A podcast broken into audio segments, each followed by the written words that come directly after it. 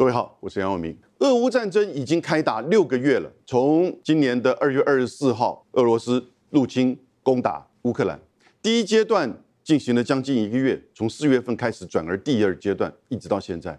整个已经六个月，到八月二十四号为止。这六个月似乎在过去这两个月的期间，大家有一点淡忘了乌克兰战争、俄乌战争的存在。国际媒体当然其实报道还是很多。不过，因为其他的一些主要的国际的新闻，特别在我们亚洲以及在台湾，佩洛西来到台湾，以及整个军事演习占据了国际新闻的这个版面，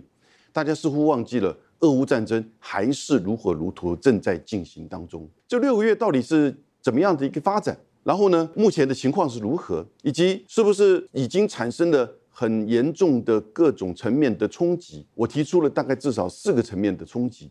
然后乌克兰是不是要准备反攻了？那当然，最近发生的一些事情，俄罗斯似乎也准备要更进一步的加大军事行动。我们今天帮帮各位来做一个整个的整理跟回顾以及前瞻。那哈尔科夫目前当然还是乌克兰掌控，然后呢，整个乌南地区，这是过去二零一四年就这个公投加入俄罗斯的克里米亚。那现在在三个主要的区域。开始继续有这个冲突，一个就是在这个顿内茨克北顿内茨克这边到卢甘斯克，另外一个呢就是在扎波罗勒这里有一个核电厂，最近发生就是不断的有这种炮弹攻击的事件，引起国际的关注。因为有一个国际公约其实是禁止战争期间攻击核电厂，就有点像是车诺比的在早期八零年代时候发生的这种核灾事件。当然那个时候的车诺比根本都没有防护的这个建构，而现在的。这个扎波罗勒的这个核电厂，它当然跟一般的核电厂一样，蛮厚的这个防护，即使是遭受到就是火炮的攻击呢，它仍仍然能够就是避免发生核灾。可是不管怎么样，你对核电厂的这个就是炮弹的攻击哈，还是引起全球的这个关注。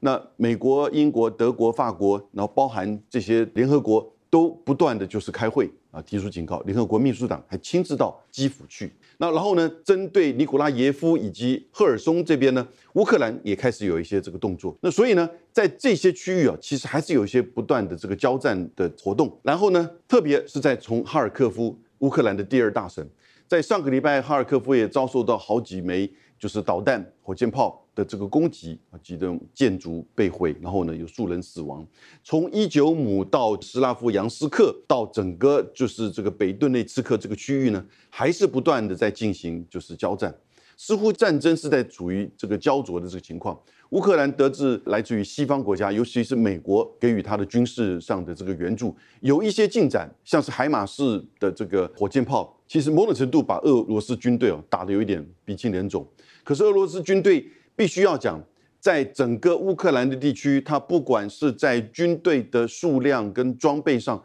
还是占优势。虽然目前看起来俄罗斯并没有大幅的增兵，可是呢，在这个区域也据守了这些地点，那并没有大幅的退败。那可是呢，交战还是持续的。啊，进行当中。那在这段期间，这六个月呢，乌克兰的难民其实已经逃离超越一千一百万人民，分别都到了波兰，特别是哈匈牙利、罗马尼亚，也有两百多万人逃到了俄罗斯，尤其是在乌东这块讲俄语或者俄罗斯裔的人，也有逃到了就是俄罗斯去，所以加起来超过一千一百万乌克兰的人民。那在战争期之前呢？乌克兰人民大概是四千四百万，那现在呢，大概已经有一千一百万人呢，这个离开了乌克兰。所以乌克兰现在面临到就是说，他要强化征兵。在早期的时候，他的规定，这个十六岁、呃十八岁到六十岁之间的男性就不可以离开乌克兰。但是现在这个征兵的计划也不太的顺利。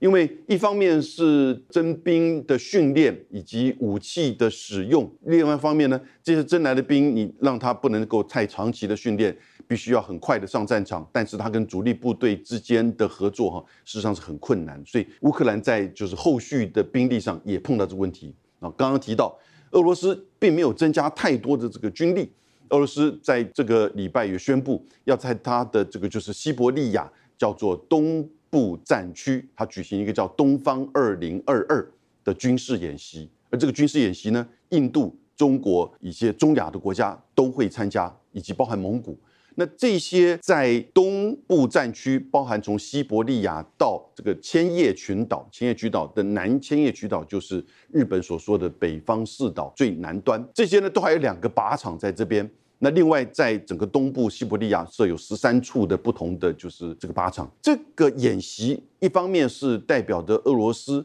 跟中亚到亚洲国家的军事上的这种演习跟合作，另一方面是展现的俄罗斯即使是在俄乌战争的同时，它在其他战区的军力的配置啊以及训练并没有停下来，也就是说，并没有从其他的战区。调增太多的兵力前往俄乌战争，这个是俄罗斯自己的国防部要透过这个一次的这个演习要表达的这个讯息啊。当然，同时也是针对美国、澳洲在亚洲所做的叫做 Pitch Black 漆黑二零二二的大规模十六、十七个国家的军事演习，有一点是相互别苗头。那在这个演习当中，各位有注意到，就是印度两边都参加。好，所以这个是印度一个蛮特殊的这个现代的角色跟身份。但不管怎么样，在俄乌战争的这个场域当中呢，你看到实现的就是这个焦灼。但是到现在六个月，有什么大的这个发展呢？但现在呢，基本上整个乌东的地区都被俄罗斯给占领。来比较一下，俄罗斯在九零年代的时候刚解体的时候的俄罗斯，其实当时的这些共和国。现在陆陆续续都独立，然后呢加入到北约的当中，这是一个很大的这个发展。当然，在中亚地区哈和高加索这边，尤其是亚美尼亚等大部分的中亚地区的国家，跟俄罗斯跟莫斯科的关系还是非常的亲密。但是呢，在东欧的地区，波罗的海三小国以及这个是保加利亚，那当然这些国家都加入到了北约。这第十三是白俄罗斯，当然是俄罗斯的最重要的这个盟邦，而波兰。这就是当时的叫做华沙公约组织，还是在一九九零年俄罗斯控制之下的这些国家，已经完全变成反俄罗斯最前锋啊！所以这一次的俄乌战争当中呢，这个法德的表现，尤其是在各种民调显现，人民对于这个乌克兰疲乏，已经相当的，就是说感觉到厌倦啊，因为带来对生活上、能源上、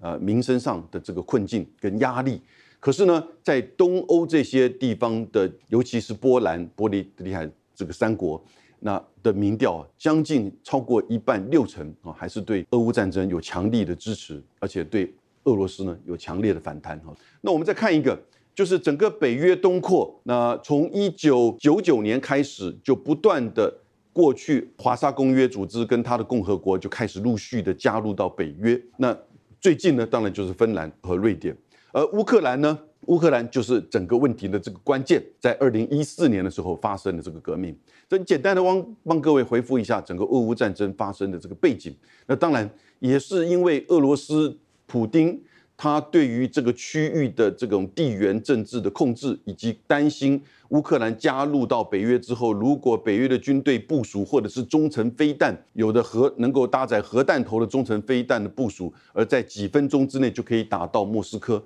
他觉得他不能接受这种安全上的威胁，所以他用军力来显现出要贺阻乌克兰加入北约，然后同时也书面给了美国，给了北约，要求两个单位要明确的表态。但是他明确表态不能够接受莫斯科的这个要求。随后呢，在二月二十四号就挥兵进入到乌克兰。第一阶段的战争还是针对了基辅。那基辅虽然就打到这个城外差不多五公里、十公里的地方啊，但是呢。这个包围的情势虽然有大致的这个围城，可是呢没有真正的进攻。那围城的过程当中也丧失了很多的这个军力，因此出现了被指控像是布查小镇的这个可能的这个屠杀事件啊，我们都看到那些这个照片。所以马上转为第二阶段，就是以乌东和乌南为主的这块区域。这个是大概六个月到目前为止这个战争的进行的情况。那这样子战争对于整个。全世界有什么影响呢？俄罗斯其实我们才发现到，原来它是在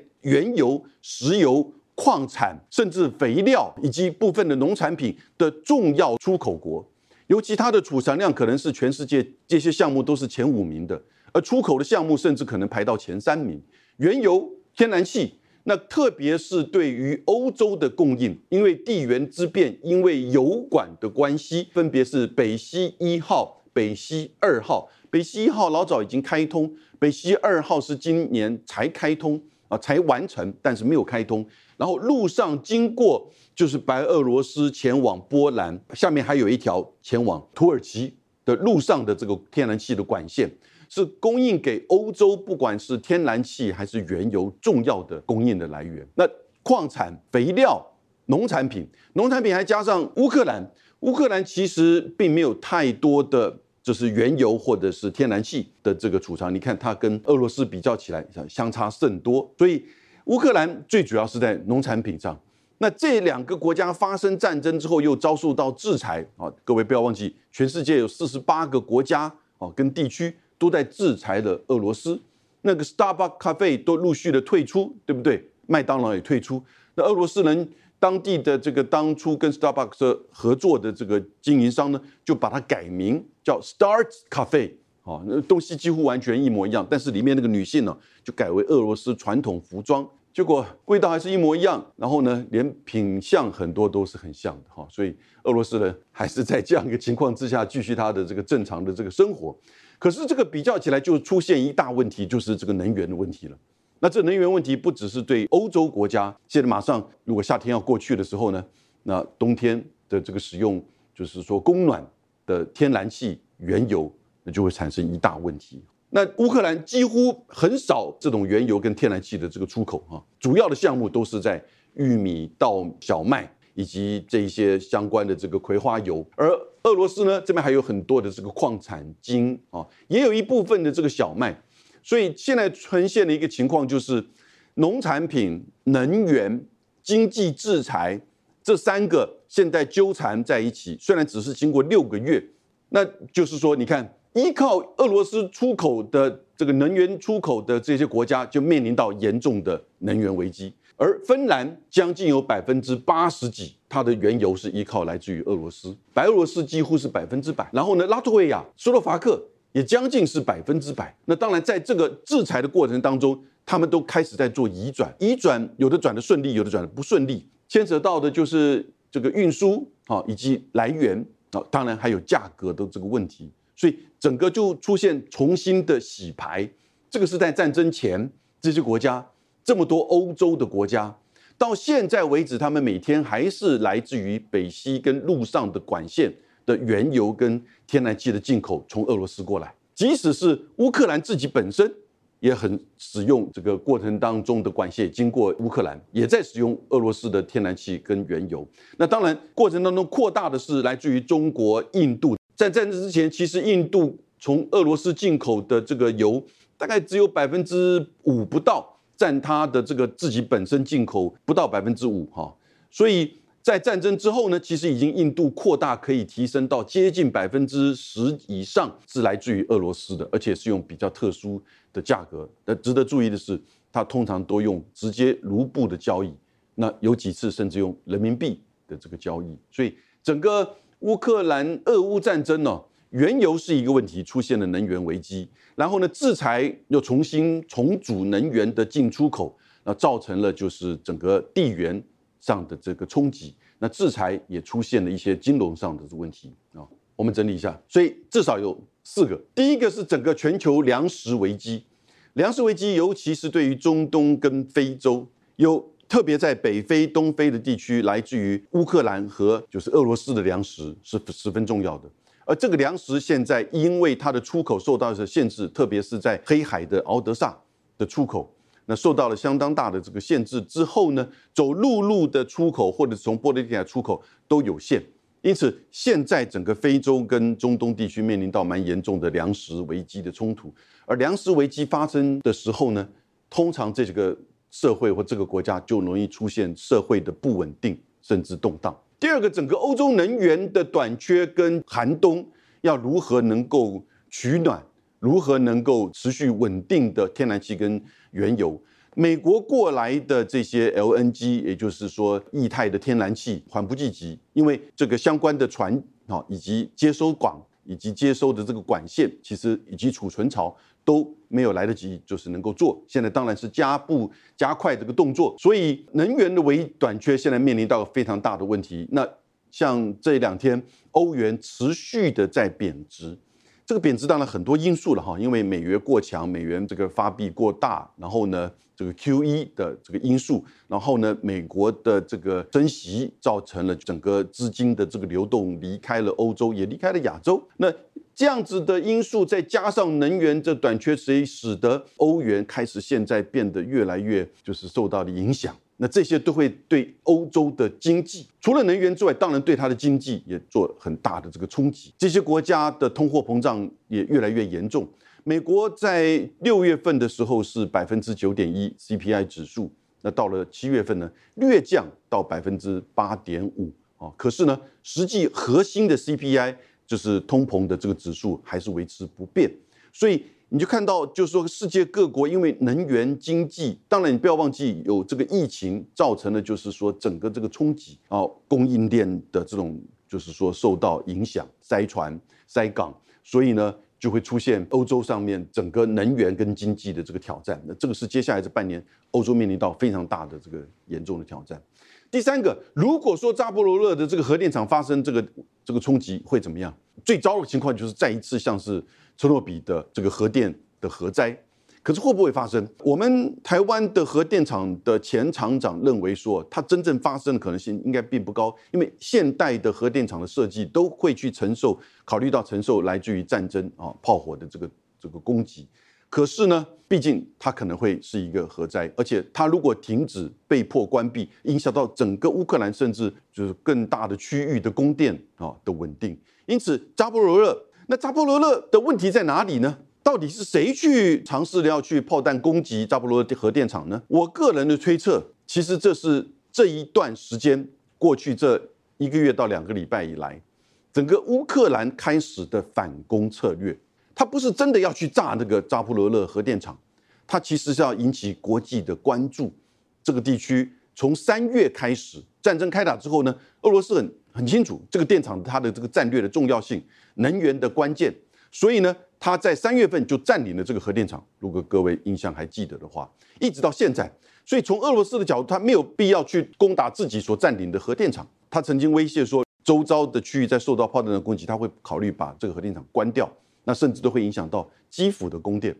那可是呢，持续还有这样子的情况发生。联合国的秘书长都到了基辅，其实话都讲得很清楚，是告诉。泽伦斯基告诉乌克兰政府，不要再做这样子的，某种程度有一点不择手段，要引起就是国际的注意。不过，我觉得这个是整个乌克兰的这个策略。但是，扎波罗热核电厂现在引起大家的关注，只不过是扎波罗热，它不只是这个是核电厂，扎波罗这个州以及它稍微南部一点就是赫尔松这个州呢，俄罗斯现在准备在九月中旬的时候呢，要进行公投。目前的准备是这样子，时间是不是能确定举行？不确定。但是在这个之前呢，乌克兰就有比较大的这个压力，他希望能够阻止这个公投的举行，扎波罗热州以及赫尔松州。那当然，你就要用一些这个方式，可能军事反攻、暗杀，以及特别在赫尔松这个城市附近的涅伯河的两岸进行就是攻击，像是炸掉桥梁等等之类的。那也派遣了就是这个暗杀队到克里米亚进行攻击。所以这些动作你就看得到是大概乌克兰的一些这个反击，但是呢，扎波罗热核电厂呢还是引起大家的关注。说如果一旦真的发生攻击、关电、关闭核电厂，或者是核电厂发生核灾，这个可能大概都不是任何一方所希望看到的哈。还有第四个，当然就是整个因为俄乌战争发生，所有这这个粮食危机加上能源危机所产生的这种反全球化。怎么说反全球化呢？也就是说，它造成了供应链的中断，而使得投资以及供应链的这个运作哈受到了影响。因此，慢慢的一些投资就转往在地化，或者是国家为了要确保自己本身有一些特别是关键产业的产品的安全，不管是国家安全还是产业安全、经济安全，它开始呢不是依照过去可以说这个。全球就是依照自己国家的比较利益，在全球的供应链、产业链里面去扩大。那当然，这样子的一个作为，就会慢慢的使得价格压低，然后呢，许多的东西因为全球化，许多的人民可以受惠。可是呢，俄乌战争使得欧洲至少受到了这个冲击，能源、粮食全球的范围产生了这个冲击，所以它也使得全球化开始受到影响。而不要忘记另外几个因素也影响到这个反全球化，一个就当然是疫情，第二个呢就是全球现在进行的中美的这个对抗，那特别是这种去中化或者是说逆中国化，也至少是美国跟欧洲这边在美国的要求之下，在推动的以国家安全为名的考量的这种去中国化，在许多关键性的这个产品，从五 G 到半导体到一些科技。的这个产品，那这些去中国化的这个产业跟作为，也使得过去全球化的这个供应链受到影响。所以这些因素加在一起，你看，因为刚好也就是这两年的时间，疫情、去中国化、中美对抗核心，然后呢，加上这个俄乌战争所产生的能源跟粮食的全球的这个冲击，这几个因素交错在一起、交叠在一起，当然就产生这整个全球化受到了这个质疑。因此，越来越多的这个经济开始转而向亚洲，因为亚洲反而是逆操作的开始在做整合。RCEP 今年开始的这个生效，可是呢，亚洲里面特别有关于科技产品呢，也受到就是中美的对抗的影响啊。你像最近要推的这个半导体，呃，四方联盟 Chip Four，包含台湾在内，也就是针对先先进制成的半导体的供应链做中美之间的这种切割跟脱钩。所以这些东西呢，都伴随着跟俄乌战争刚好同一时间，所以大家都变成交错在一起的全球的冲击跟影响。我们最后一点来看哈，乌克兰的反攻呢，刚才提到，其实乌克兰一直从大概四五月就说他六月反攻，七月反攻，哎，现在讲八九月一定会有一些反攻的这种动作，他的反攻出来了。我们看到其实主要还是两个层面，一个当然是军事的层面。取取得了越来越多的西方的军援，尤其是美国所提供的海马斯火箭炮、幽灵凤凰无人机这两个，加上一些其他的 M 七七七的火箭炮，许多的这些西方提供的军事设备呢，也造成了部分区域，特别像是赫尔松、像是这个顿涅茨克、卢甘斯克的这个战场，之所以能够到现在还是焦灼，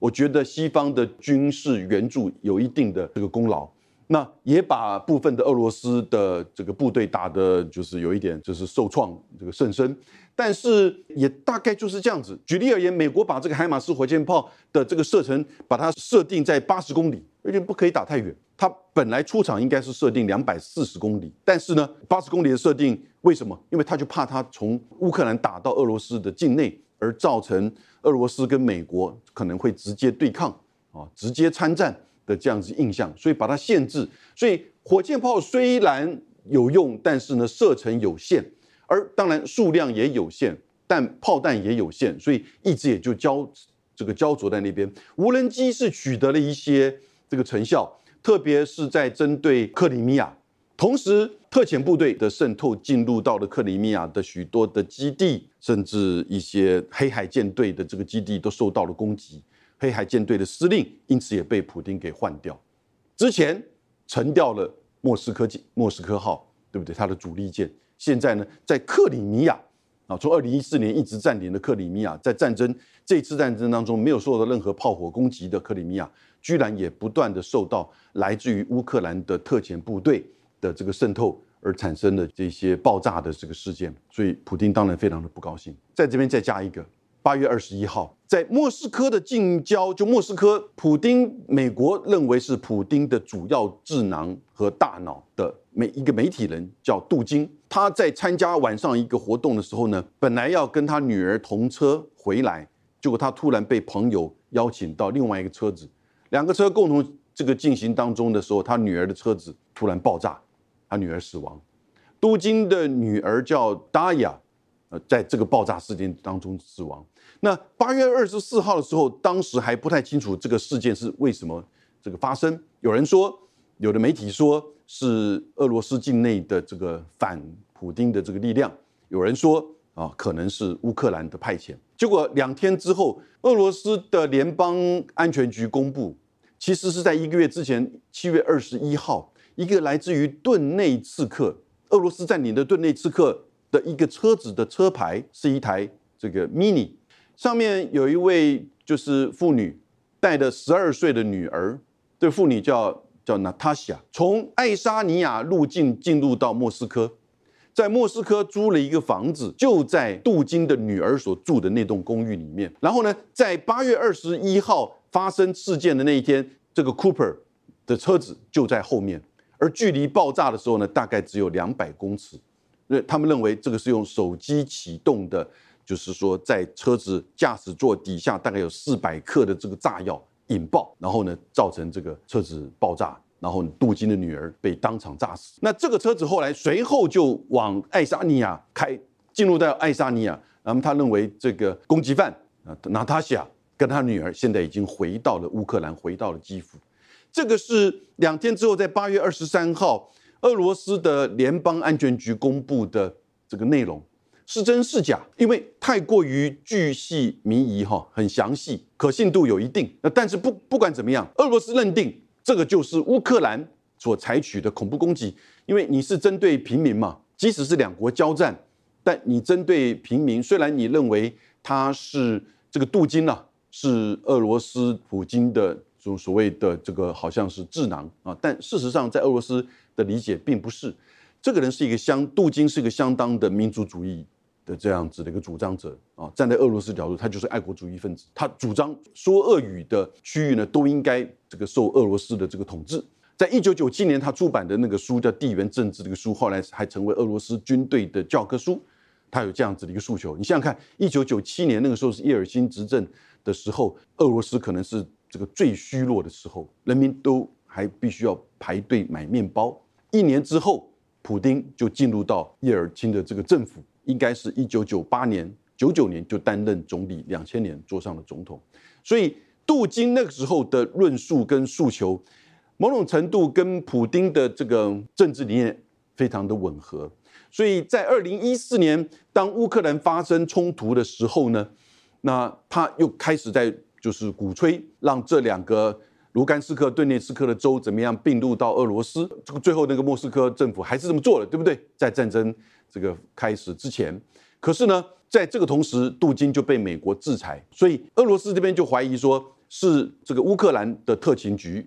然后背后有是不是有美国的这个支持或提供的这个情报啊，我们就不知道。不过这个事件有刚好在这个时间点，也就是乌俄乌战争六个月，加上了乌克兰的一些反攻的这个作为，这个是我们看到了，就是海马斯的这个火箭炮。那因此呢？接下来，我想乌克兰的反攻会持续，会在我们刚刚提到的赫尔松、扎波罗热，以及可能透过特遣部队进入到敌后的这些区域，从克里米亚甚至到乌东地区。然后呢，类似的这样子的恐怖暗杀的行动大概也会持续。但军事关键还是这个战场上的哈，战场上也的的确确。现在这一波热潮之后呢，西方国家再一次的强调支持乌克兰，要持续的提供经济跟军事上的援助。呃，泽伦斯基又再一次的做一些发言。泽伦斯基现在确认，在十一月十五号、十六号集团体在印尼开会的时候呢，他会被邀请为特别的这个出席的来宾。我不确定他是不是本人会出席。他如果去的话，那现在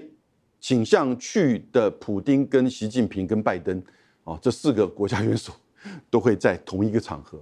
不知道会不会在同一个会议室，就是了哈。